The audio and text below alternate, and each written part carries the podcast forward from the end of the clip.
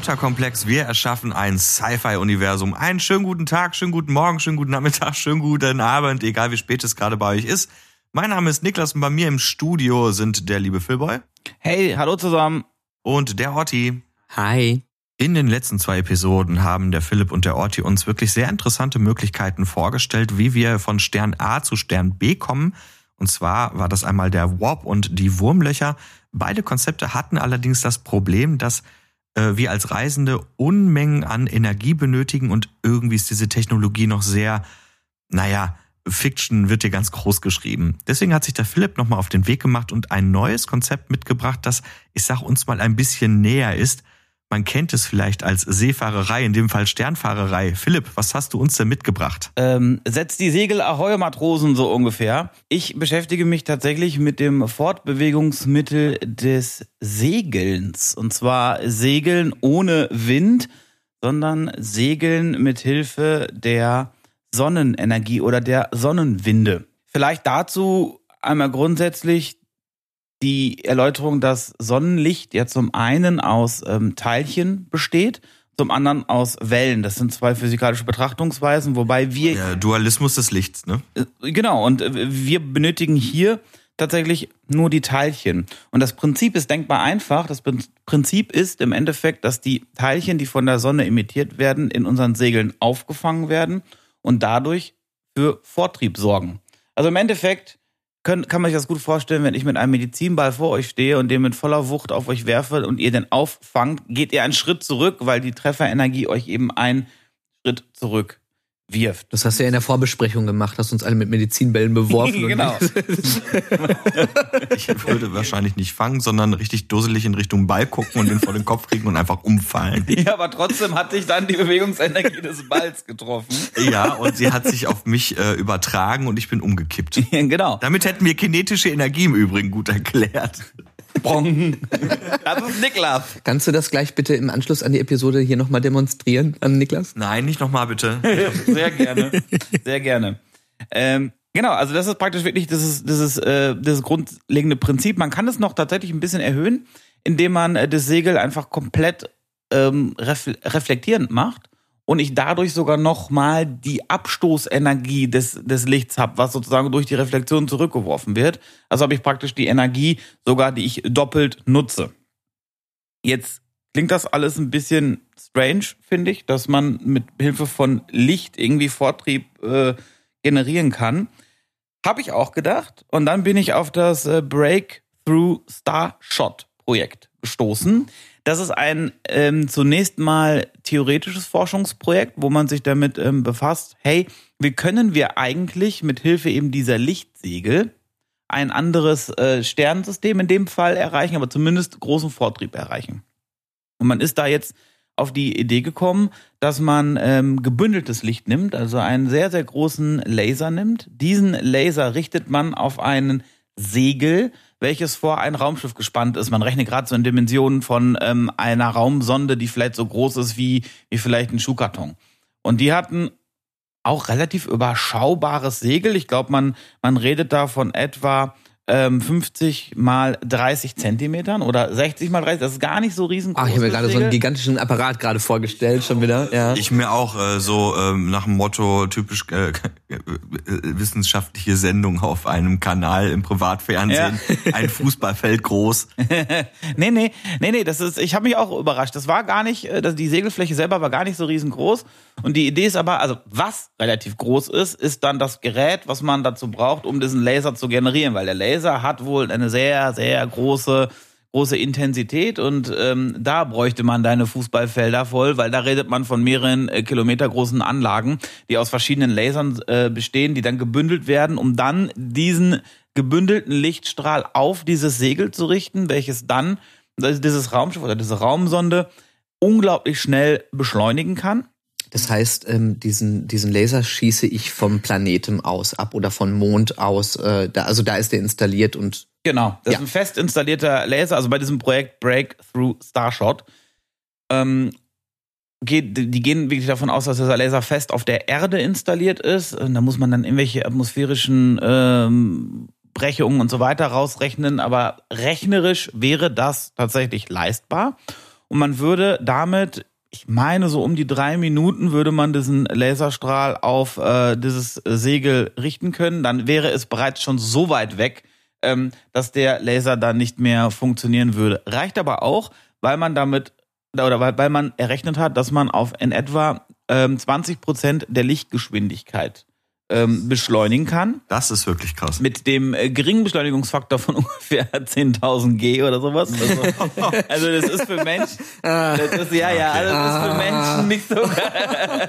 Also ich sag mal, wenn, wenn ich das mal, wenn ich das mal runterbrechen kann auf das, was du uns gerade erzählt hast, für Menschen gänzlich ungeeignet, das System zumindest äh, in der Größe, aber ich sag mal, DHL sollte sich das schon überlegen. Ja, also für Materialtransport sicherlich äh, gewährleistet, aber ich bin noch nicht ganz am Ende äh, mit, mit der, mit der äh, Vorstellung, denn ähm, was haben wir jetzt zunächst gemacht? Wir haben jetzt zunächst eine Raumsonde, eine kleine Raumsonde auf ungefähr 20 Prozent der Lichtgeschwindigkeit beschleunigt und man, man überlegt sich das eben, um unser nächstgelegenen äh, Stern zu erreichen, ähm, Proxima Centauri und ähm, hätte dauert aber das Problem, dass man nur ganz kurz durch das System durchfliegt äh, mit eben 20 Prozent der Lichtgeschwindigkeit, Fotos machen kann und dann ist das Ding weg. Jetzt gibt es Wissenschaftler, die gesagt haben, ne, so viel Aufwand dafür, dass wir einmal ein paar Minütchen oder Stunden da durchknattern äh, und dann weg sind, das macht doch irgendwie keinen Sinn. Wie können wir denn vor Ort bremsen? Naja, und was halt funktioniert, um das Ding zu beschleunigen, funktioniert auch andersrum, um es abzubremsen. Das heißt, hier gehen die Ideen äh, dahingehend, dass man ähm, eben nicht oder dass man die Sonne ansteuert, die andere Sonne ansteuert und durch den Ausstoß dieser Photonen, dieser Sonne, die dann auf das Segel treffen, eine Bremswirkung erzielt. Natürlich ist diese Bremswirkung nicht so immens wie der Antrieb von dem Laser, aber es wäre grundsätzlich möglich, dieses Raumgefährt zu verlangsamen. Wenn man jetzt mal davon ausgeht, dass Alpha Centauri drei Sonnen hat, könnte man sich überlegen, ob man eben die erste Sonne nutzt, um ein bisschen Geschwindigkeit zu reduzieren, die zweite Sonne und dann eben die dritte Sonne nutzt, um dann eben in einer, sag ich mal, halbwegs okayen Geschwindigkeit in einen Orbit einzutreten, um dort ähm, Fotografien oder weitere Untersuchungen zu machen. Soweit zum Breakthrough Starshot. Für unser Götterkomplex-Universum gibt es natürlich oder gibt es für mich in meinem Kopf die, die Überlegung zu sagen, naja, was ist denn, wenn wir zum Beispiel einfach unsere Sonnenenergie nutzen und nicht mit einem Laser angetrieben sind, sondern wirklich das, was äh, das Breakthrough Starshot Projekt mit dem Bremsen nutzt, wir einfach für die Beschleunigung nutzen. Und zwar, wenn wir uns von der Sonne aus gesehen ähm, en entfernen wollen, könnte man ja ein riesiges Segel für Raumschiffe spannen und dann eben Beschleunigung aufbauen. Jetzt müsste man natürlich genau errechnen, wie viel Beschleunigung hier aufgebaut wird. Und da die Sonne keinen Laser hat, wird es sicherlich aber auch keine Beschleunigung sein, die uns irgendwie oder die, die menschliche Passagiere umbringt.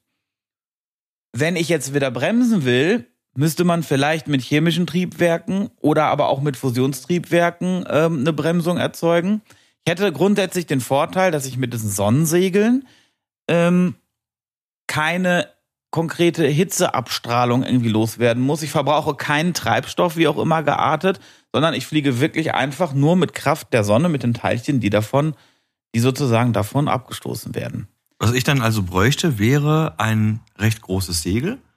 Und was mir da so in den Kopf käme, es ist doch eigentlich ein sehr empfindliches System, oder? Ich habe doch ganz viel Fläche, die dann womöglich auch noch von kleinsten Staubpartikeln durchlöchert werden könnte. Ja, absolut richtig. Also die, der heutige Stand der Forschung ist, dass man für das Trägermaterial dieses Segels den neu entwickelten Stoff Graphen benutzt. Graphen ist wohl ein ganz toller, toller Stoff, der ähm, nur ein ein Kohlenstoffmolekül äh, dick ist. Also das heißt, das ist eine perfekte Anordnung von Kohlenstoffmolekülen, die eine perfekte Ebene bilden. Also der dünnste Stoff, den es eigentlich so gibt, der ist wohl extrem reißfest, extrem widerstandsfähig. Und den könnte man sich als Trägermaterial für das Segel vorstellen. Da müsste man jetzt noch eine Beschichtung auftragen, die es noch nicht gibt, ähm, die also noch entwickelt werden muss, die 100% reflektiert. Jetzt wollen wir aber ja in 400, 500, 600 Jahren spielen. Und deswegen stelle ich mir gerade vor, was ist denn, wenn es eine Möglichkeit gäbe, Klammer auf, das ist komplett spekulativ und auch überhaupt nicht wissenschaftlich untermauert, aber vielleicht muss es an der Stelle auch gar nicht sein, ähm, Klammer zu, diese Sonnenphotonen mit Hilfe von Kraftfeldern einzu, einzu, ähm, einzusammeln. Also wir haben eine, wir haben eine, einen Energiereaktor auf dem Raumschiff, welches es eben ermöglicht, diese Kraftfelder zu spannen. Und dann haben wir große Segelflächen, die praktisch aufgeklappt werden und wir die Sonnenenergie nutzen, um von A nach B zu kommen. Ich finde diese Gedanken dahingehend ähm, ganz reizvoll, dass man damit spielen kann, dass man vielleicht Segelmeister mit an Bord dieser Raumschiffe hat, die genau wissen, ich muss mein Kraftfeld so und so konfigurieren, so und so einstellen, um so und so viel Photonen einzusammeln. Und dann gibt es eben bessere Segelmeister, schlechtere Segelmeister, dass das wirklich so eine ah, okay. eigene Profession ist, wie man eben so ein Raumschiff in einer, na ich sag mal, vernünftigen Zeit beschleunigen kann. Das heißt, ich hätte irgendwann sowas wie ein Sternfahrervolk nicht Seefahrervolk. Ja, genau, Sternfahrervolk. Warum nicht? Ich glaube schon, dass es vielleicht ein bisschen weit hergeholt ist zu sagen, oder beziehungsweise es ist nach wie vor viel zu langsam, um die Sternen, äh, also um andere Sterne zu besuchen. Wir gerade forschen dafür, aber für unsere Geschichte ist auch 20 Prozent der Lichtgeschwindigkeit viel zu, äh, viel zu, viel zu langsam, um irgendwie in einer vernünftigen Zeit zu einem anderen Stern zu reisen, aber vielleicht könnte das tatsächlich interessant sein, wenn wir davon ausgehen, hey, wir wollen jetzt meinetwegen von der Erde zum zum Pluto und schaffen es aber in der Zeit wirklich auf vielleicht zehn Prozent der Lichtgeschwindigkeit. Dann haben wir auf einmal eine Reisedistanz, wo man sich denkt, es ist irgendwie in Ordnung. Ich habe jetzt die Zahlen nicht im Kopf, aber was wird das sein? Ähm, das ist das Problem, wenn man frei redet und auf einmal auf Themen kommt, wo man Zahlen bräuchte, die man hätte recherchieren müssen. Ich weiß, was du meinst. Du äh, stehst natürlich aber immer vor dem Problem, dass wenn du Geschwindigkeit aufbaust, du irgendwann auch aufhören musst, die aufzubauen, weil du ja irgendwann anfangen musst abzubremsen.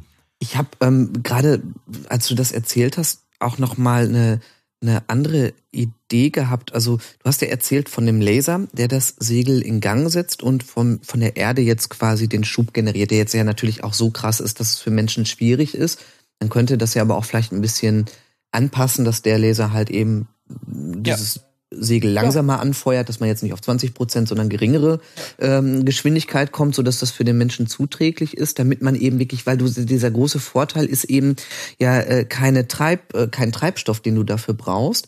Und ich habe mir jetzt gerade vorgestellt, dass ähm, wenn du über diese diesen diesen Seefahrergedanken hast, ähm, dass es vielleicht auch so eine komplette Institution gibt, die an mehreren ähm, prägnanten ähm, Stellen des Sonnensystems ähm, Laserbojen hat die, ähm, also wo einfach im, im, im freien Raum, im, im, im Weltraum äh, große Laseranlagen sind, die vielleicht selber dann nochmal Sonnenkollektoren haben, um die Energie zu erzeugen für den Laser.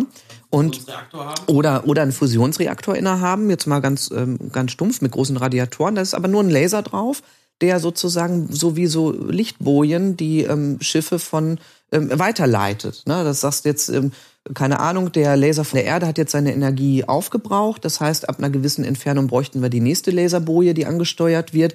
Und ähm, dann fliegt man von da aus weiter und weiter und weiter. Ist das ein Konzept, was da schlüssig ist, oder ist das jetzt Quatsch, was ich mir da erdacht habe? Ich glaube schon. Das setzt halt natürlich eine Infrastruktur voraus, klar.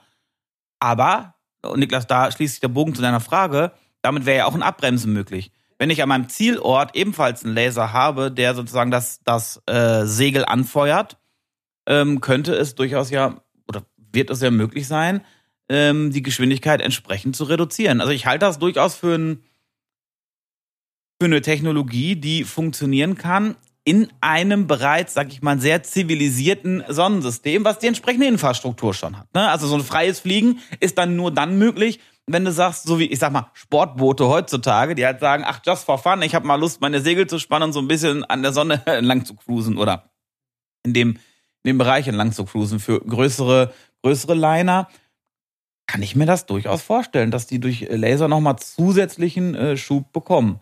Und weil ich die Vorstellung einfach designtechnisch nicht so mega attraktiv finde, dass äh, Raumschiffe mit Gott weiß wie großen Quadratkilometer großen Sonnensegeln rumhantieren, habe ich eben gedacht, was ist denn, wenn wir das Ganze auf Energiefelder irgendwie ähm, verlegen, dass man vielleicht ein, dass vielleicht ein Gestänge ausgefahren werden muss, äh, zwischen dem dann dieses Energiefeld aufgebaut wird und die Photonen dort eben eingefangen werden. Mhm.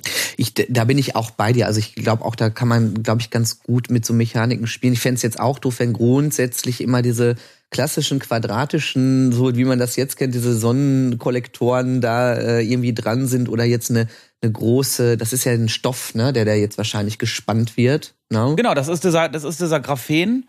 Ob das jetzt, also ein Stoff, ja, also es ist ein Material, ob das jetzt Stoff, also ich, weiß es nicht. Ich weiß nicht, wie das Zeugs aussieht. Aber das ist ja extrem dünn. Und das, ich stelle es mir gerade vor wie so eine Folie. Ja, genau, so, so ein bisschen glitzernd oder so, die dann so ja. angefunkelt wird. Das finde ich ehrlich gesagt sogar auch ein bisschen, ähm, also wenn man so ein bisschen Weltraumromantik drin hat, finde ich das. Also ich finde das schon ganz hübsch, muss ich sagen. Wenn man das also dann einfährt, wie so eine Markise. Ne? Habt ihr mal den Film Alien Covenant gesehen? Ja. Da habt ihr auch in einem der ersten Szenen genau dieses Ding, da wird aber so ein Segel benutzt, um Energie quasi zu gewinnen. Und das sieht eigentlich ganz hübsch aus. Also jetzt nur rein von der Ästhetik her, äh, kommt jetzt wieder mein Lieblingsspruch, kann ja so ein bisschen kulturabhängig sein. Ähm, wenn ich ein Volk habe, das sagt, okay, wir benutzen so eine Technik, äh, Segeln, das gehört aber zu unserer Kultur, ähm, so mein Segel ist das Größte, ne? Ich bin also der Geilste. Dann ist das so, dann müssen die halt irgendwie damit klarkommen, dass kleinste Teile dein ja. Segel zerfetzen. Aber ich finde diese Idee furchtbar attraktiv zu sagen, wir regeln das irgendwie mit einem Kraftfeld. Wobei, wenn man ein bisschen weiterspinnt, auch das muss ja mit Energie versorgt werden. Absolut. Das ist halt dann die Frage, wie viel Energie braucht so ein Kraftfeld und reicht da, wenn ich jetzt nicht, vielleicht nicht unbedingt einen Fusionsreaktor an Bord habe, aber ein kleines Atomkraftwerk zum Beispiel. Das, also ich meine, U-Boote fahren ja heutzutage auch, es gibt ja diese Atom-U-Boote, die haben auch einen Atomreaktor an Bord. Ähm, das heißt, ich glaube schon, wir brauchen ja eh eine Energiequelle, die so ein System irgendwie powern kann. Also ähm, deswegen glaube ich schon, dass es da möglich ist, in unserer Science-Fiction-Welt uns ein Energiesystem zu ersinnen, was in der Lage ist, diese Kraftfelder aufrechtzuerhalten. Ähm, ich finde Kraftfelder eben deswegen auch charmant, genau wie du sagtest, äh, Niklas, dass wenn ich kleine kleine Stoffe habe, die vielleicht mein Segel durchlöchern würden, so könnten sie hier einfach ungehindert durch ein Kraftfeld durch durch äh, und würden so eben keinen keinen Schaden anrichten können als Idee. Einfach mal so in, in den Raum geworfen, das Sonnensegel. Auch, auch da könnte man doch wieder sagen, ähm, dass äh, die Schiffe vor 50 Jahren noch diese klassischen Stoffe hatten und das dann schon ja. weiterentwickelte, ähm, die erste Generation haben, die das mit ähm, Kraftfeldern lösen. Ähm, also da finde ich, glaube ich, da kann man richtig schön mitspielen. So eine Evolutionsstufe eigentlich ist. Ne? Genau, genau, ne? dass man eben sagt, ja, ne, diese Verbesserungen, die sind zulässig und es gibt alte, neue Modelle mit unterschiedlichen Techniken.